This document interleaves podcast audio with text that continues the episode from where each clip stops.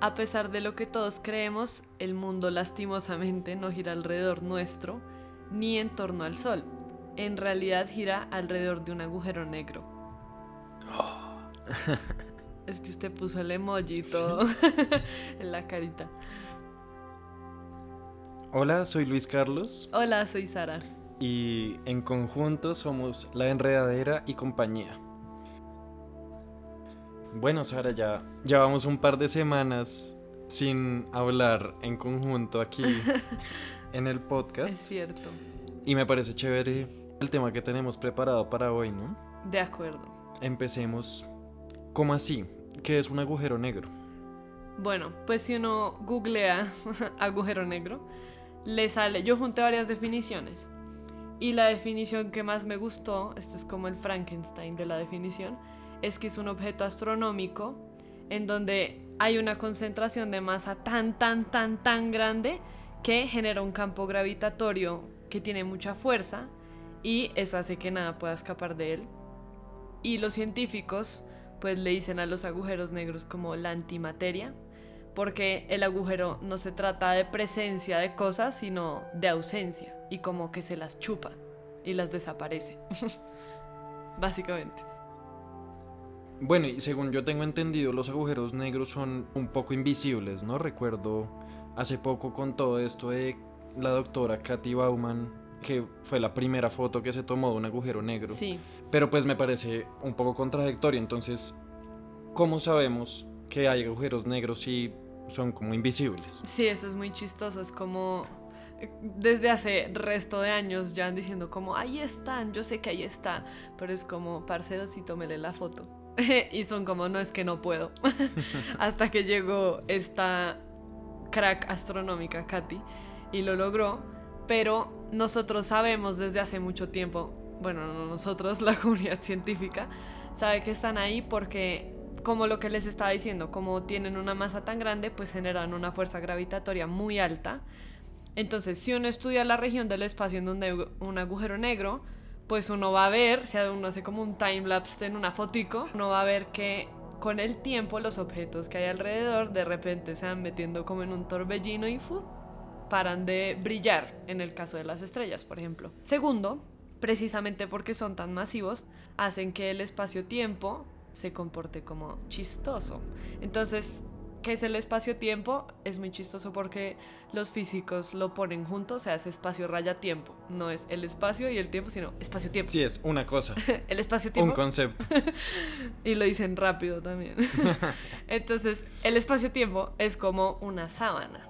Imagínense que ustedes cogen una sábana como si la fueran a doblar, así que uno la extiende y uno coge una bola de bolos, que es muy pesada, y uno la pone en la mitad de la sábana, pues la sábana va a tender a pues generar ese huequito, ¿no? Como doblarse, sí. Exacto, donde la bola está, ahí se pliega la sábana. Eso es exactamente lo que pasa con los agujeros negros. El espacio-tiempo es la sábana y la bola de bolos es el agujero negro que lo pliega y genera así como un embudo gigante.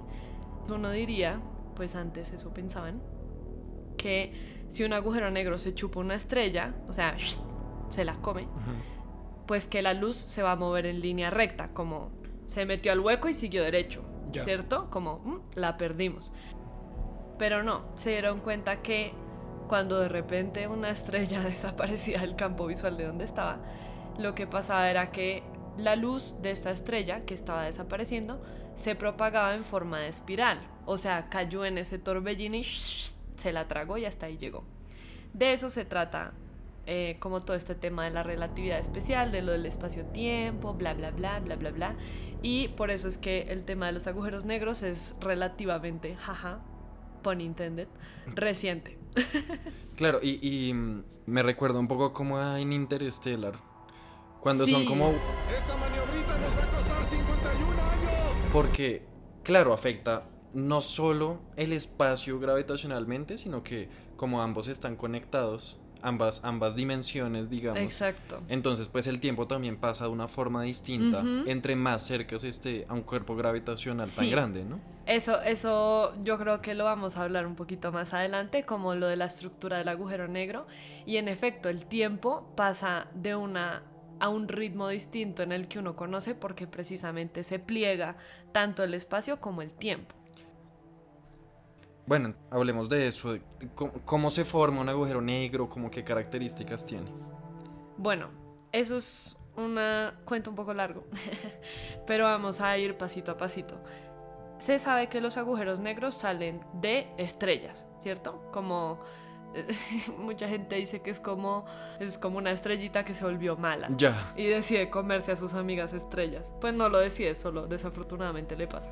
Entonces, algo que los físicos han podido establecer es que las estrellas que tienen más de 10 masas solares, o sea, una masa solar es el sol. Ahora, multipliquen eso por 10, o sea, es demasiado gigante las estrellas que tienen más de 10 masas solares se convierten en agujeros negros, solo como porque están destinadas a ser demasiado masivas y como que no pueden consigo mismas y es como ya te tienes que volver agujero negro. Pero bueno, la historia de todas las estrellas en general es que nacen, ustedes saben que las estrellas son gas, ¿cierto? No, bueno. Yo no sabía. Son gas, como el solecito.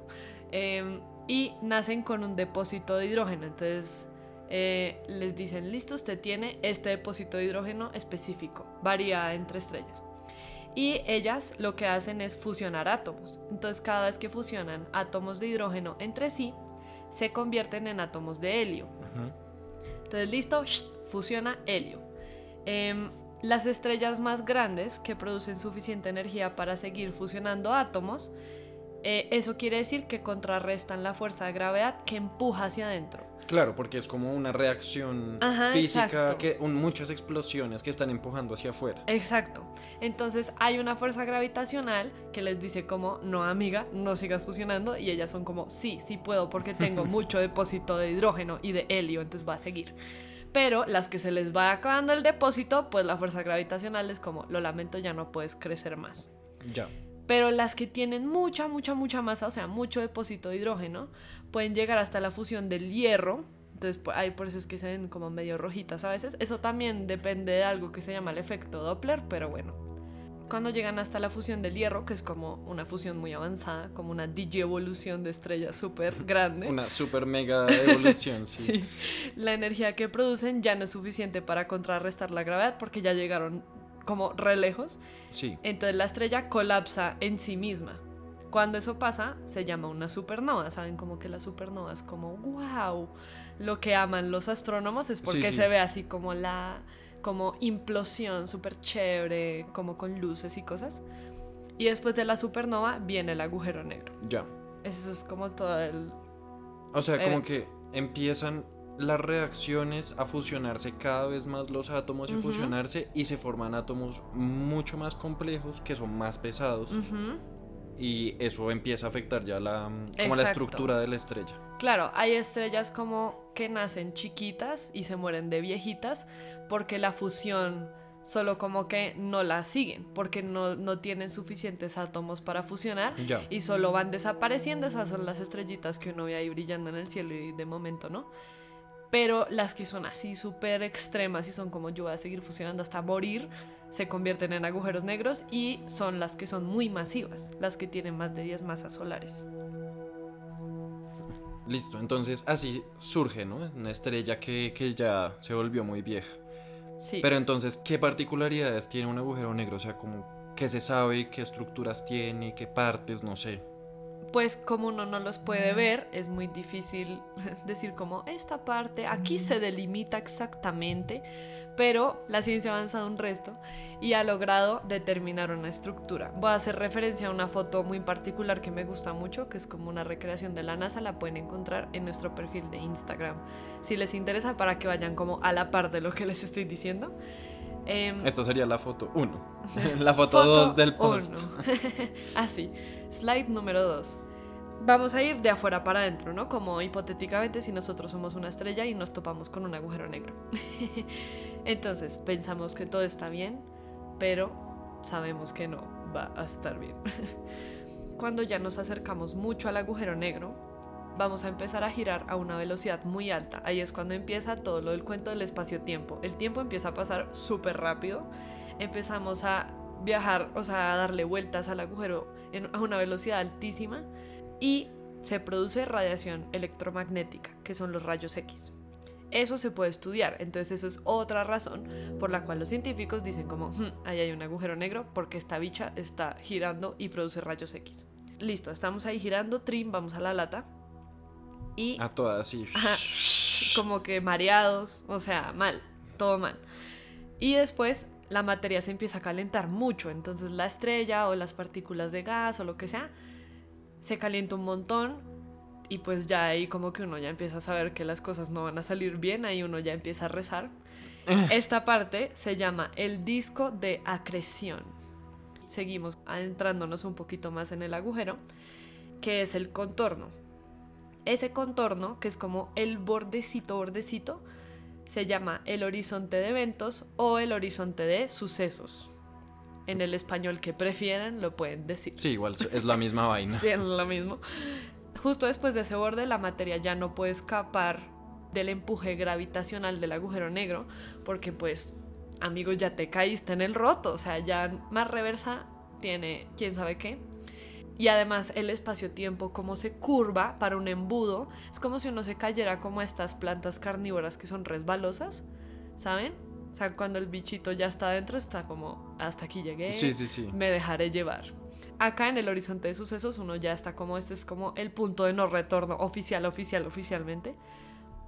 Cuando las estrellas, que es como lo más importante que se come un agujero negro, caen ahí, salen partículas y radiación a una velocidad cercana a la de la luz. Ok. Porque esa es como su carta de muerte. Es como ya me morí, les mando una señal de que estoy muerta. Y mandan una luz a la velocidad de la luz súper rápido, porque el agujero negro va re rápido también. Y eso se llama el chorro relativista. ¿Y, y ese chorro sale en espiral? O sea, ¿se lo pueden detectar como en espiral o sale como en pues línea recta?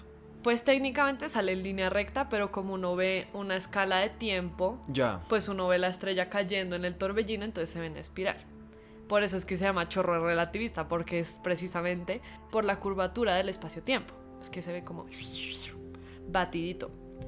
Y ya cuando la materia toda cae ya como al centro del agujero negro, cae lo que se llama la singularidad.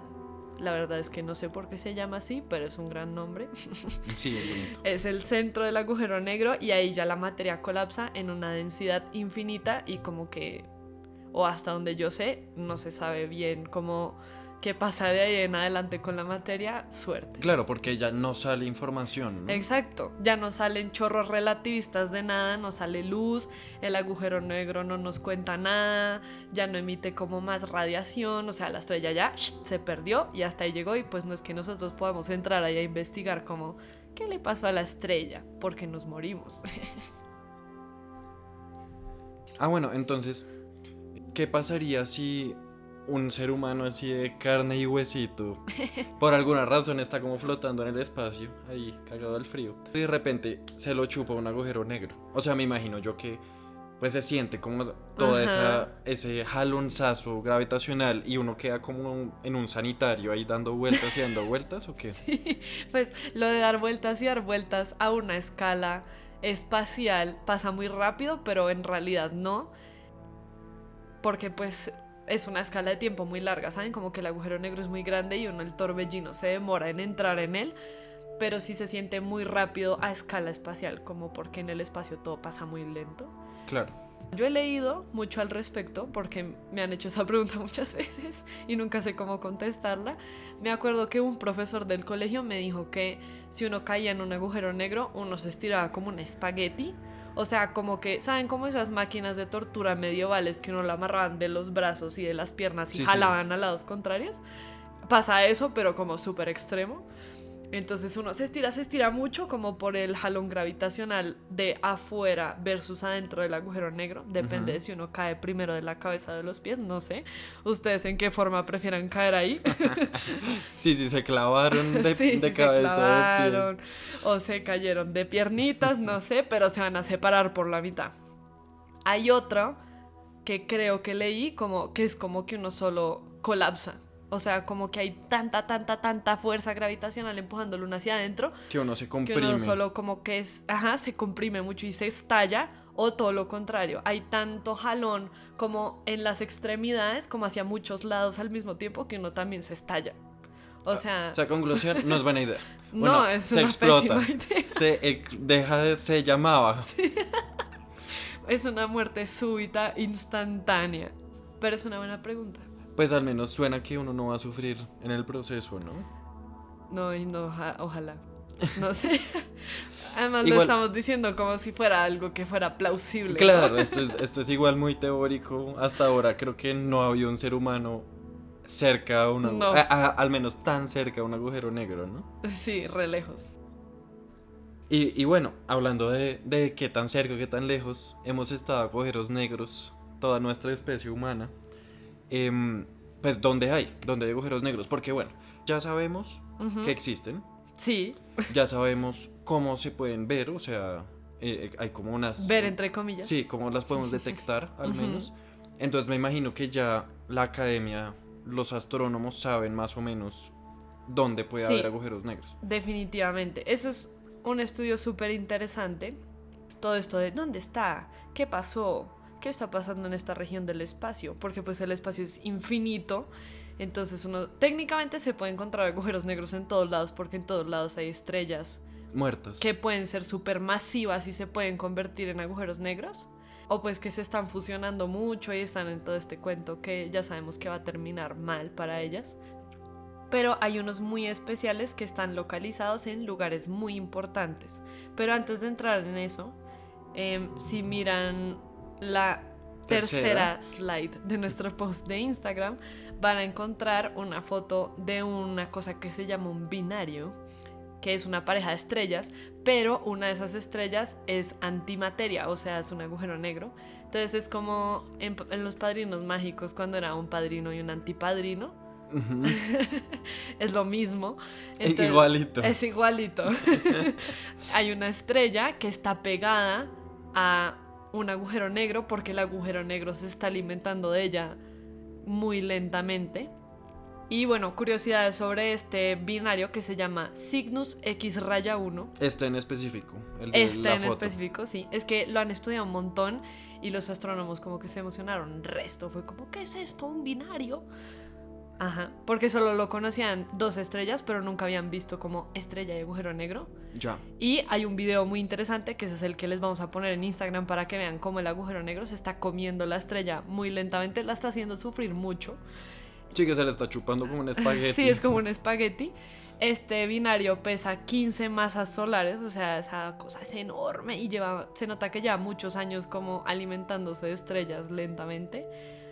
Y curiosamente es el agujero negro más cercano a la Tierra. Entonces, si ustedes son unos astronautas en búsqueda de no sé qué y caen en un agujero negro, probablemente sea ese porque es el más cercanito que tenemos. Se llama Cygnus X raya 1 porque emiten rayos X porque las partículas que rodean el agujero negro, que son como las de la estrella, ¿saben? El gas de la estrella que se está comiendo, viajan a la mitad de la velocidad de la luz. Em, eso actúa como un acelerador de partículas en el espacio. Eso es algo muy chévere para los físicos. Dato curioso. para los físicos que nos escuchan. para los físicos que nos escuchan, emocionense. y las partículas colapsan entre sí, generando temperaturas súper altas y emitiendo rayos X. Por eso es que el video se ve tan clarito porque como se lo está comiendo tan lentico y como tan ese man no tiene afán, entonces la estrella iba botando su lucecita y su lucecita, por eso es que se ve tan chévere. Y eso también hace que el mismo agujero negro vaya aumentando además, me imagino. exacto. Entonces se hará que más grande y va a empezar a traer más cosas. Sí, exacto. Por eso es que son tan chéveres, porque la gente es como, o sea, los como la gente ya muy pesimista, es como, o sea, que todos vamos a terminar muertos porque nos vamos a caer todos en un agujero negro eventualmente. Y los astrónomos son como, pues sí, ¿no? Pero en muchos, muchos años. pero en mucho tiempo. ¿Nosotros, nosotros? No. Tal vez muchas generaciones más adelante, si es que no se han cagado en el planeta Tierra antes. Mm. Que yo creo que es más probable eso. Hablando de esos agujeros negros que están cerca, expliquemos, o explíqueme más bien un poco de lo que dijo al principio. ¿Cómo así que estamos girando en torno a un agujero negro? Sí, eso es muy interesante. así es. Cuando yo lo aprendí también estaba como, ¿qué? Bueno, empecemos desde el comienzo como deben ser las cosas. Hay una cosa que se llama un cuásar.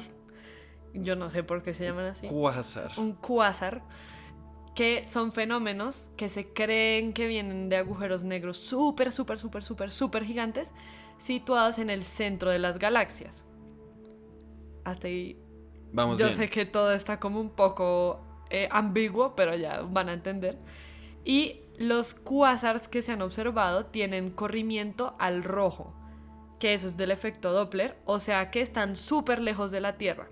¿Listo? Cuando algo tiene corrimiento al rojo es que está muy lejos, cuando algo tiene corrimiento al azul es que está muy cerca. Por eso es que, casualmente, la mayoría de las estrellas que vemos desde nuestro cuartico por las noches se ven como con lucecita medio azul, como con un contorno azul. Ya. Porque están cerquita a nosotros, por eso las vemos. Las que no, pues obviamente no las vamos a ver, pero tendrían corrimiento al rojo. Bueno, los quasars están muy lejos, ese es el caso de lo que quería llegar.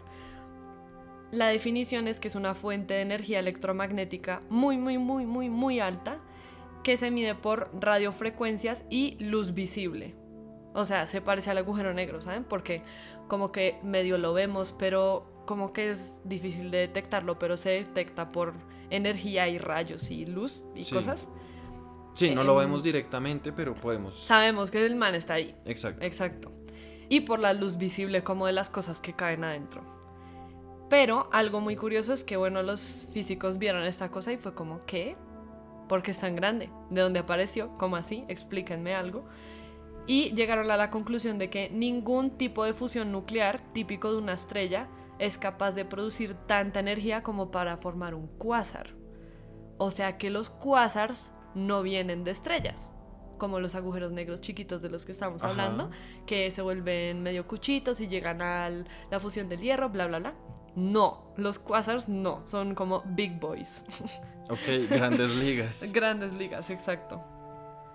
Los agujeros supermasivos, que es como otro tier de agujeros negros, los supermasivos, así también pegados, supermasivo, no se pueden generar únicamente por supernovas, que son estrellas. ¿Cómo así? O sea, cuando la estrella se fusiona, trin, trin, trin, antes de colapsar en un agujero negro, forma la supernova, ¿cierto? Sí. Y lo que ellos se dieron cuenta es que los agujeros supermasivos, o estos quasars, que también les llama quasar, no se pueden formar por solo supernovas. O sea, el proceso del quasar no es como que la estrella tan tan tan se fusionó, yo no sé qué, no. Entonces ellos dijeron, bueno, necesitan algo más para alcanzar semejante tamaño tan hijo de madre que tienen. ¿Qué pasó? Pues esa, esa duda sigue en pie, o sea, como que medio siguen estudiando de dónde aparecen estos quasars, mejor dicho. Sí, ahí, ahí va, hasta ahí va el estudio. Sí. Pero entonces, según entiendo, los quasar son estos fenómenos de luces y de radiación que se ve como en espiral saliendo de algún punto y lo que se cree es que en el centro o lo que está causando todo ese show de luces es un agujero negro supermasivo. ¿Sí entendí bien?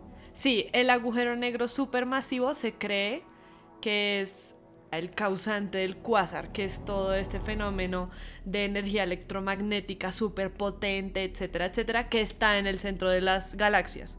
Se sabe que el cuásar está en el centro de la galaxia, no se sabe qué lo genera. Bueno, medio sí se sabe porque ya les voy a decir quién lo genera, el agujero negro supermasivo. Ya, pero entonces los científicos están viendo el cielo y vieron todo esto, esas luces. Sí, si ven la slide número 4 del post de Instagram, ahí hay una foto del cuásar. del famoso cuásar. Del famoso cuásarcito. Pero entonces es como, ellos lo vieron y es como cuando uno abre la nevera y huele raro, pero no sabe qué es. sí, y entonces tengo como empezar a buscar y a buscar. Exacto, eso fue exactamente lo que hicieron y dijeron como, mmm, ok, ¿de dónde viene esta cosa? Uno, cuando abre la nevera, uno dice, ok, vamos a ver los hechos del asunto. Hace, no sé, dos semanas hice este arroz, entonces eso puede estar picho, vamos a revisar la coca. Eso es exactamente lo que ellos hicieron.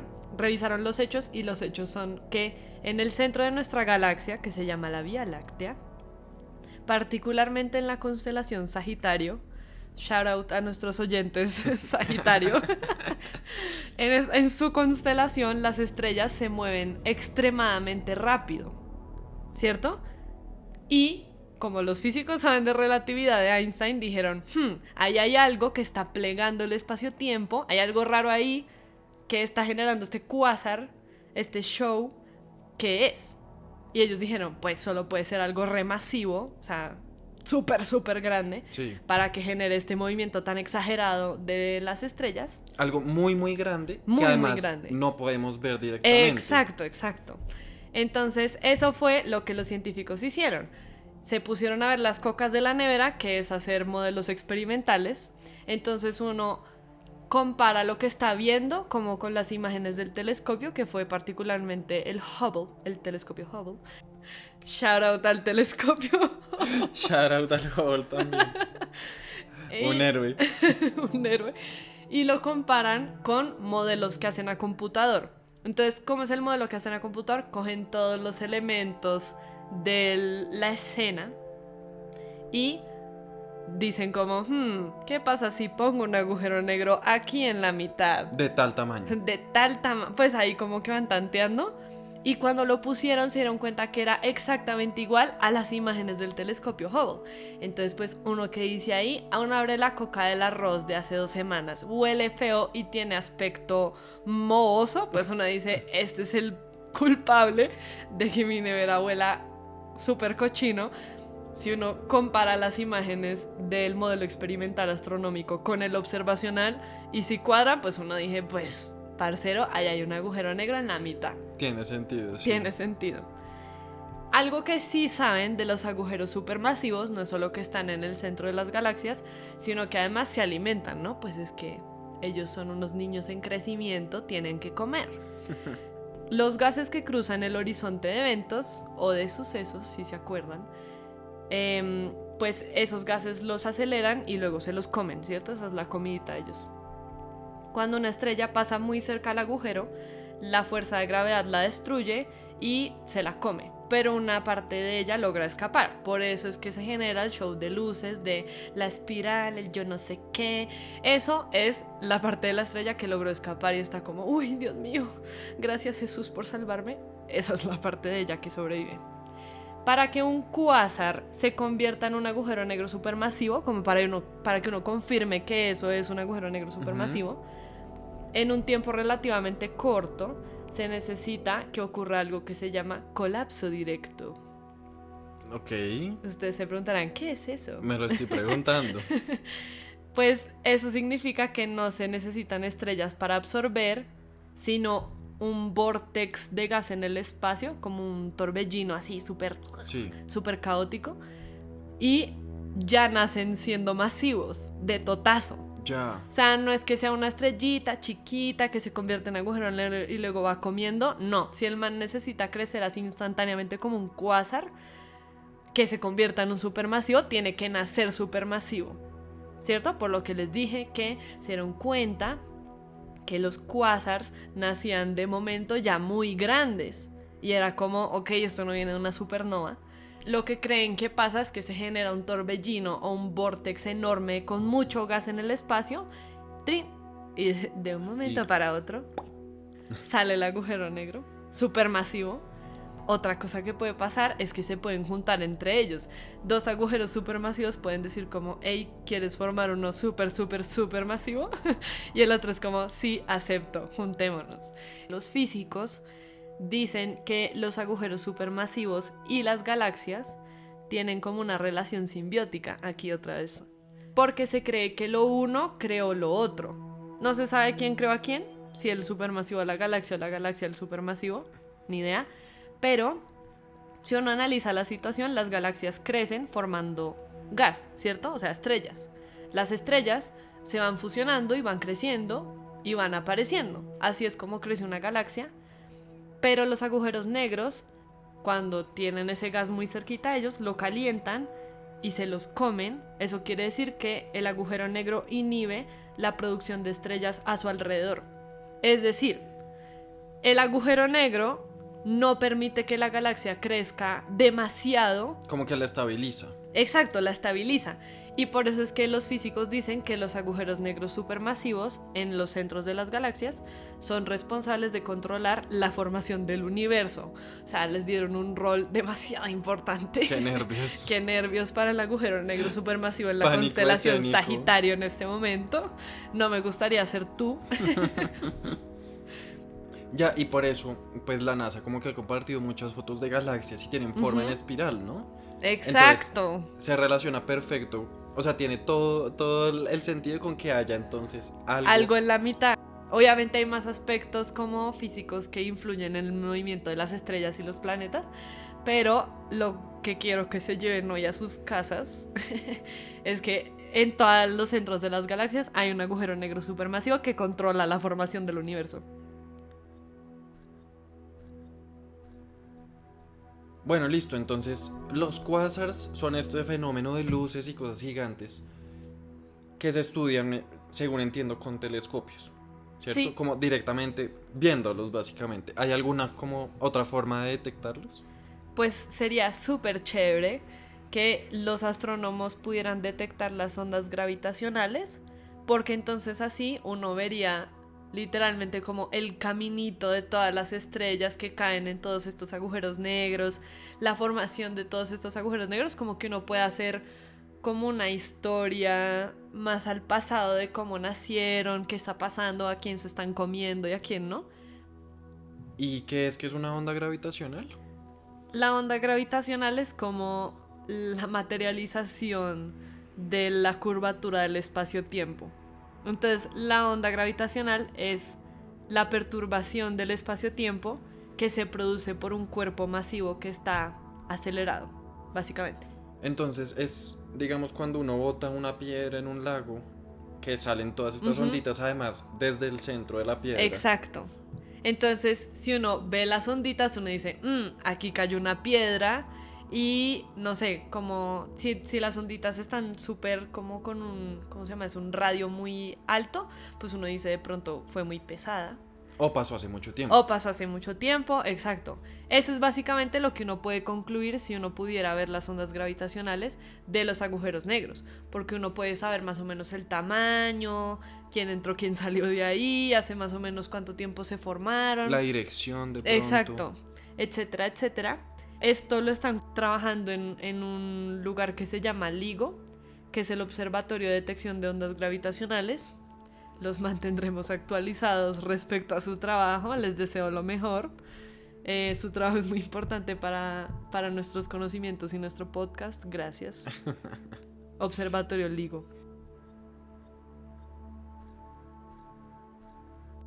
Muchas gracias por contarnos sobre los agujeros negros. Aprendí un montón. A mí me parecen muy interesantes, pero no me había como asentado a leer. Entonces aquí básicamente me ahorro el trabajo. Ah. Y muy interesante esto de estudiar algo indirectamente, ¿no? Como de estudiar los efectos que tiene alrededor de sí. Algo que uno en realidad no puede ver como con mucha claridad, sí, total. Y me recuerda ese dicho colombiano, si el río suena, es porque piedras trae.